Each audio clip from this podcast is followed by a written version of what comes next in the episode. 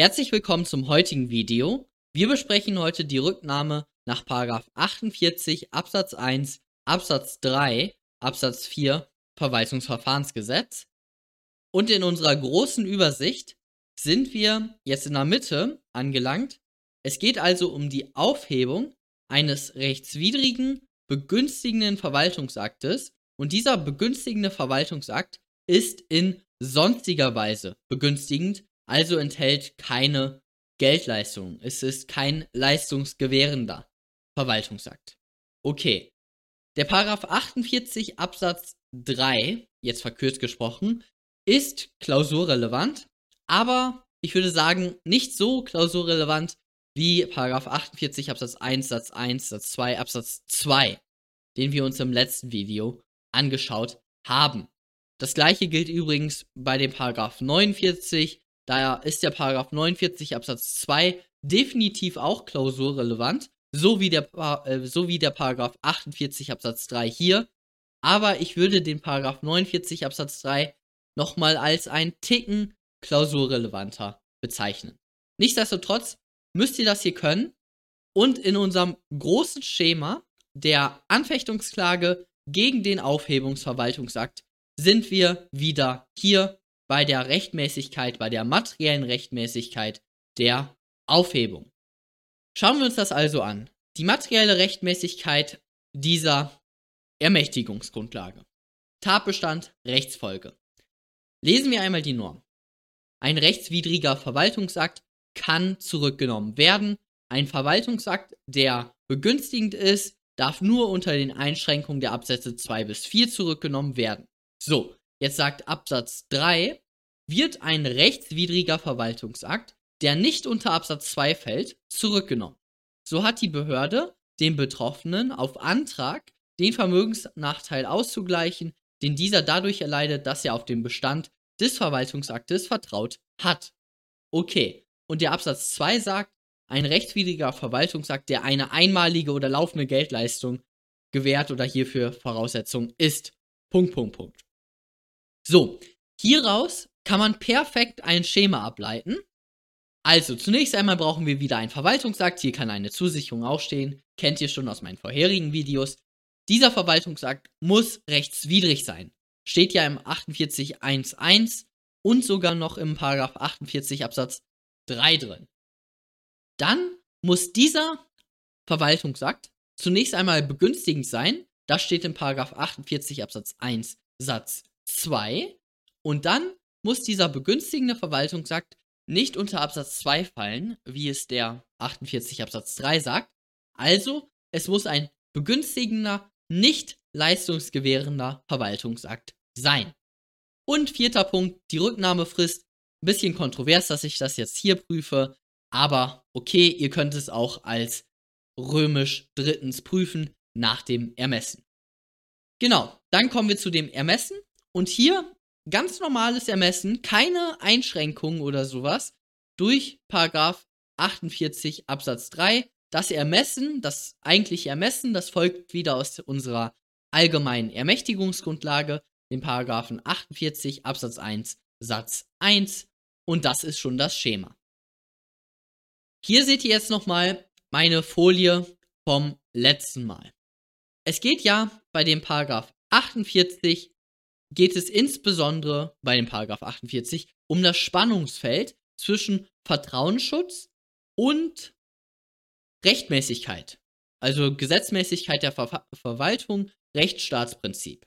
So, das ist dieses Spannungsfeld, was insbesondere beim Paragraph 48 und insbesondere bei den begünstigenden Verwaltungsakten besteht. Weil wenn ihr einen belastenden Verwaltungsakt habt, ja, da kann auch Vertrauensschutz bestehen. Ja, ich habe jetzt schon damit gerechnet, dass mein Haus abgerissen wird.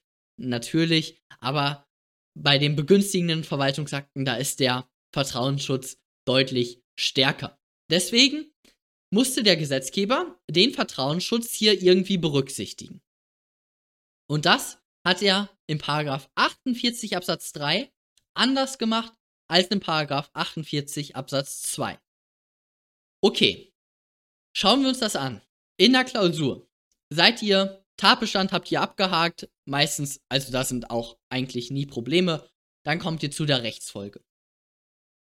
Der erste Satz, der hier meiner Meinung nach fallen sollte, ist, dass das Ermessen aus 48 Absatz 1 Satz 1 durch 48 Absatz 3 nicht eingeschränkt wird. Anders ja der Absatz 2. Haben wir ja im letzten Video gesehen. Der Absatz 2 sagt ja schon in seinem ersten Satz, die Behörde darf nicht zurücknehmen, wenn schutzwürdiges Vertrauen besteht. Das ist ja definitiv eine Einschränkung der allgemeinen Ermächtigungsgrundlage kann zurücknehmen aus 1, Absatz 1 Satz 1. So, das ist hier nicht der Fall bei Absatz 3. Jetzt würdet ihr ganz normal das Ermessen nach 40 Verwaltungsverfahrensgesetz aus Sicht der Behörde beziehungsweise 114 Absatz 1 VWGO aus Sicht des Gerichts prüfen, also die Ermessensfehlerlehre mit Schutzbereich, Eingriff und Rechtfertigung, dann Schranken, Schranken, Schranken, bei den Schranken, Schranken, insbesondere die Verhältnismäßigkeit. So, und jetzt wird es interessant. Jetzt wird nämlich diese Eigenart des Paragraph 48 Absatz 3 relevant. In der Verhältnismäßigkeit stellt sich nämlich die Frage bei der Argumentation. Also die Behörde muss ja argumentieren. Es liegt ja meistens, oder es liegt in der Klausur definitiv nie ein Fall von Ermessensüberschreitung oder Ermessensunterschreitung vor, sondern vom Ermessensfehlgebrauch. Also es stellt sich die Frage, ob das, was die Behörde hier entschieden hat im Ermessen, ob das verhältnismäßig noch in die Grundrechte eingreift. Äh, oder ob dieser Eingriff in die Grundrechte verhältnismäßig ist. So, das ist äh, die bessere Formulierung. Und jetzt stellt sich bei dieser Ermessensentscheidung, stellt sich die Frage, ist der Vertrauensschutz zu berücksichtigen? Wenn ihr die Verhältnismäßigkeit prüft, ist da der Vertrauensschutz in die Waagschale zu werfen? Ja oder nein? Und das, da würdet ihr jetzt erstmal denken, ja natürlich, darum geht's doch im ganz im Paragraph 48 geht es doch gerade darum, um den Vertrauensschutz, um dieses Spannungsfeld zwischen Vertrauensschutz und Gesetzmäßigkeit. Ja, das ist strittig. Und jetzt kommen wir zu meinem Lieblingsstreit im ganzen Verwaltungsrecht. So, also macht euch darauf gefasst. Es gibt nämlich zwei Ansichten.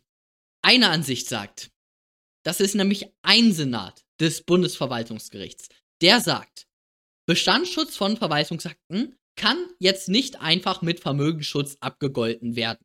Okay, genau das, was ich gerade gesagt hatte. Also im Paragraph 48 geht es gerade um dieses Spannungsfeld zwischen Vertrauensschutz und, und Rechtsstaatsprinzip.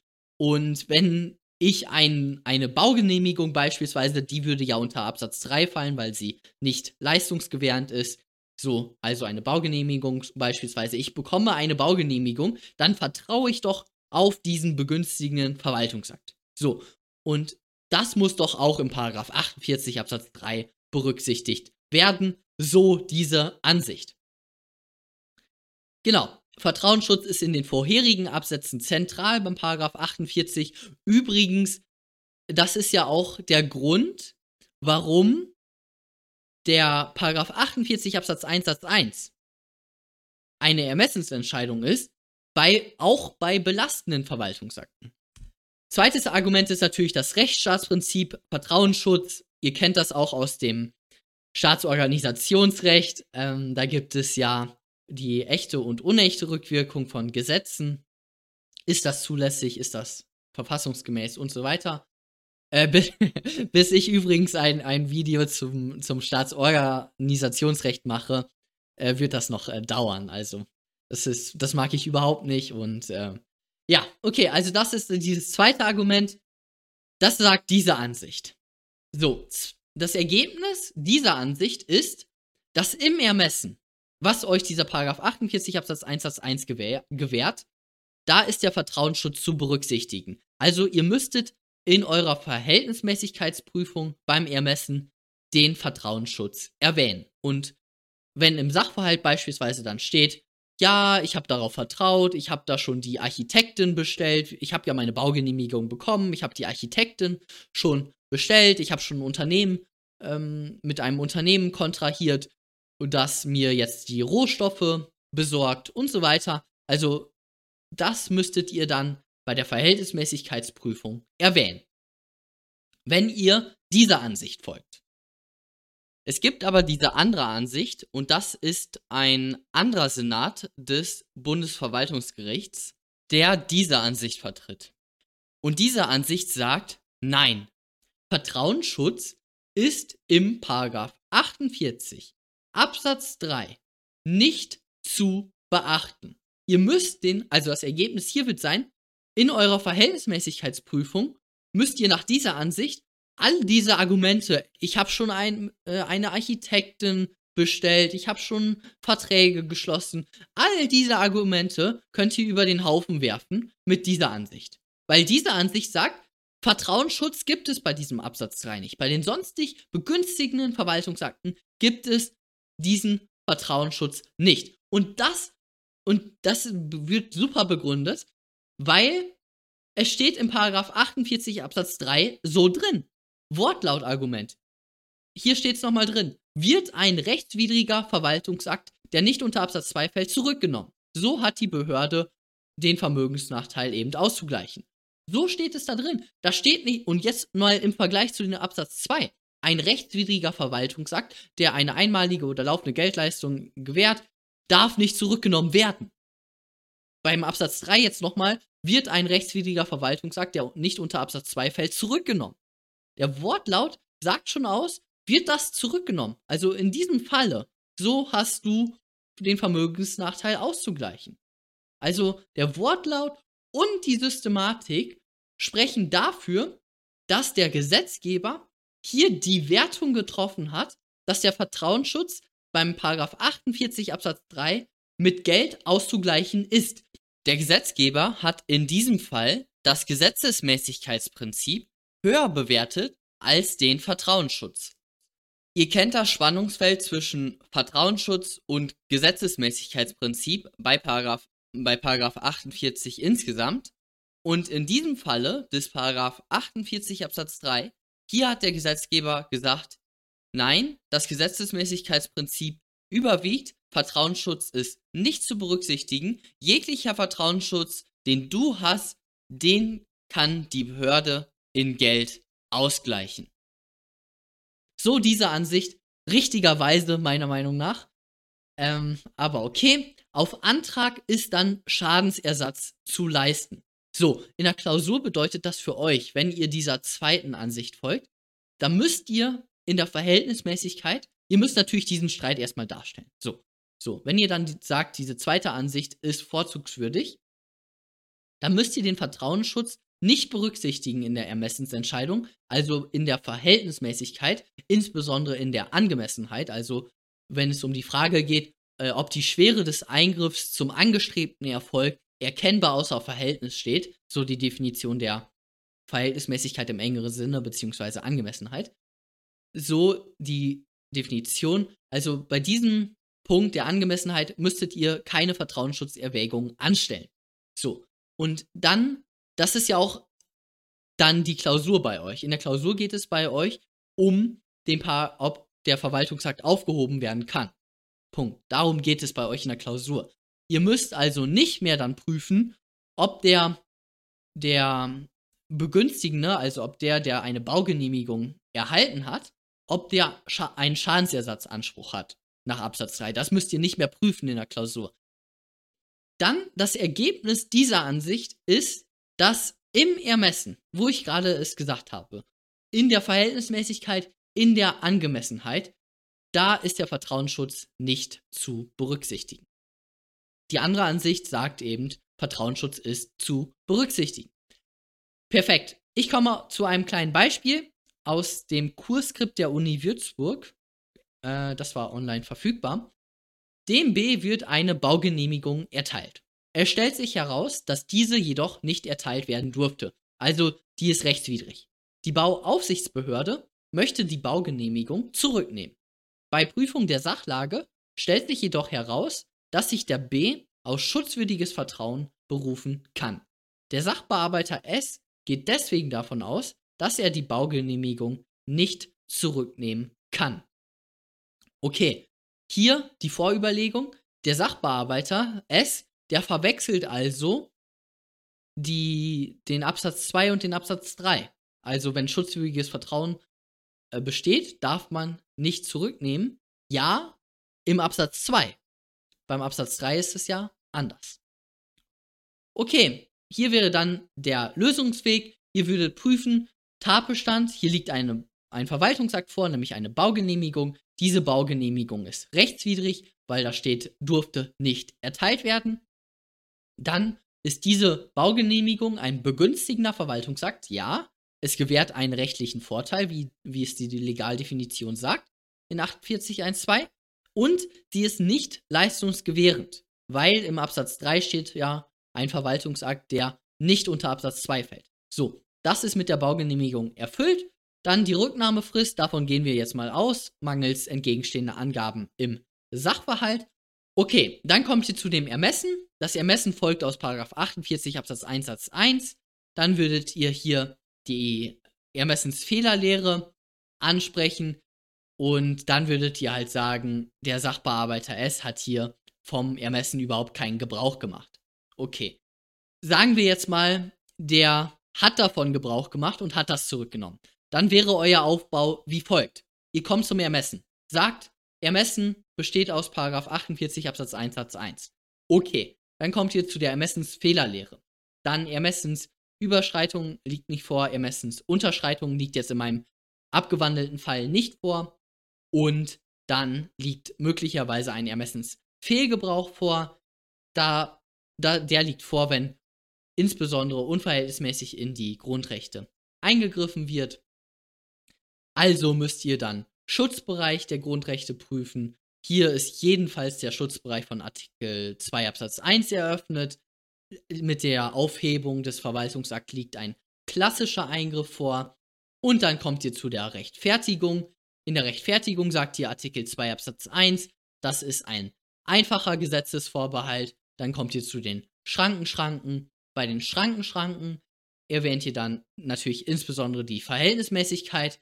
Die Verhältnismäßigkeit, legitimer Zweck ist natürlich, Paragraph 48 Verwaltungsverfahrensgesetz, die, der, die Gesetzesmäßigkeit der Verwaltung auf der einen Seite und zusätzlich noch müsst ihr dann die Erwägung des zugrunde liegenden Fachrechts beachten. Also das habe ich vielleicht in den letzten Videos noch nicht so hervorgebracht, das mache ich auch nochmal in den Fallbeispielen.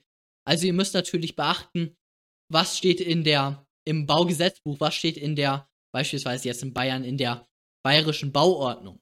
So, warum, warum soll jetzt diese Baugenehmigung zurückgenommen werden? Vielleicht wurde die Baugenehmigung erteilt für einen Bau im Naturschutzgebiet oder so, keine Ahnung. Dann müsstet ihr natürlich noch eben diese Erwägung der, des Baugesetzbuches, des, der BIBO, müsstet ihr dann noch hier im legitimen Zweck kurz ein, zwei Sätze dazu erwähnen. Dann kommt ihr zu der Geeignetheit. Ist das geeignet? Natürlich für diese legitimen Zwecke. Ähm, dann ist es erforderlich. Natürlich, keine Ahnung, es, mir fallen keine. Hier müsst ihr natürlich dann noch ein, zwei andere Maßnahmen nennen oder solltet sie nennen. Und dann kommt ihr zur Angemessenheit. So, und in der Angemessenheit definiert ihr zunächst einmal die Angemessenheit, wenn die Schwere des Eingriffs zum angestrebten Erfolg erkennbar außer Verhältnis steht. Fraglich ist jedoch, ob hier in, bei dieser Abwägung der Vertrauensschutz zu berücksichtigen ist. Dies ist strittig. Und dann würdet ihr sagen, die eine Ansicht sagt das, die andere Ansicht sagt das. Und dann würdet ihr halt diskutieren. Die zweite Ansicht ist vorzugswürdig. Der, der Vertrauensschutz ist hier im Rahmen der Angemessenheit nicht zu berücksichtigen. Und genau, dann würdet ihr es zu Ende prüfen, sagen, das ist verhältnismäßig beispielsweise. Und dann habt ihr Tatbestand und Ermessen geprüft. Es war materiell rechtmäßig. Perfekt. Zu der Rücknahmefrist habe ich schon Ausführungen gemacht in meinem letzten Video zu 48 Absatz 2.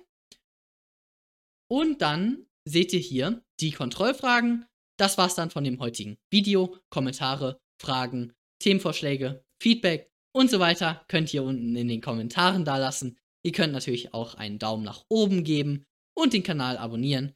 Ich freue mich über jeden Abonnenten und dann sehen wir uns beim nächsten Mal. Bis dann.